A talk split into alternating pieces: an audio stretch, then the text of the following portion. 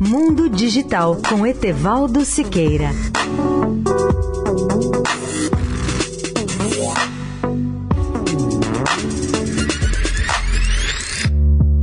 Olá, amigos da Eldorado. A robotização está chegando ao mundo da logística. É o que acontece nos mais modernos portos do mundo. Um bom exemplo é o porto de Kaofeidian, no nordeste da China, onde um vasto guindaste de navio transporta um container de carga suspenso no ar, completamente carregado até um caminhão em marcha lenta. Embora haja um homem sentado na cabine do caminhão, ele não interfere na condução do veículo robotizado, que tem total autonomia de funções. Na verdade, caminhões autônomos já substituem trabalhadores nos portos da China. Outro exemplo de robotização avançada vem de Roterdã, um dos maiores portos do mundo situado na Holanda. Lá, os guindastes que transportam os containers não são tripulados e praticamente totalmente automatizados. Esses guindastes são, na verdade, robôs com mais de 125 metros de altura.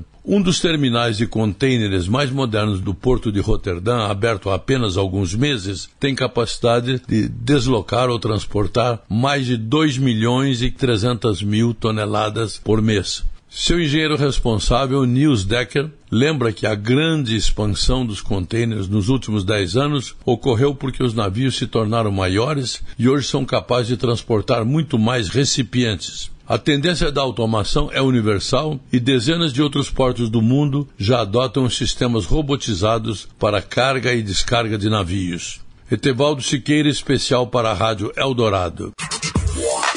Mundo Digital com Etevaldo Siqueira.